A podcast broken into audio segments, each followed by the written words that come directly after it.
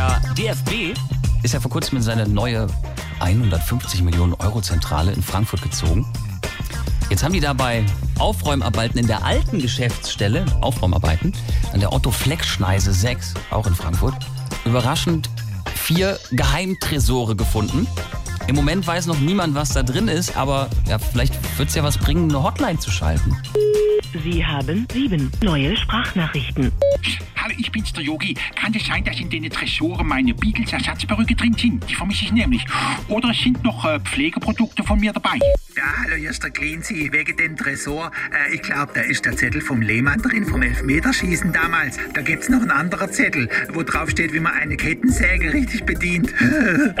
Hallo, hier ist der Kalli. Ich glaube, das sind die Essensbons von früher, aber die brauche ich ja jetzt nicht mehr.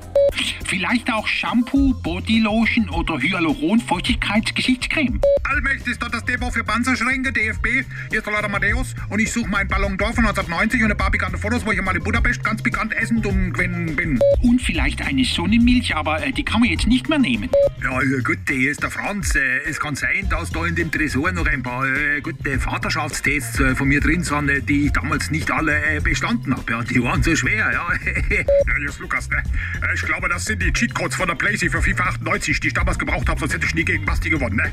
Oder klar, eine Self-Moisturizing Nachtcreme mit diesem Aloe Vera Komplex. Also, die hätte ich schon gern wieder. Ja, grüezi, hier ist der Blattersepp. Ich rufe an wegen dem Tresor. Ich glaube, da sind noch ein paar Sachen von mir drin.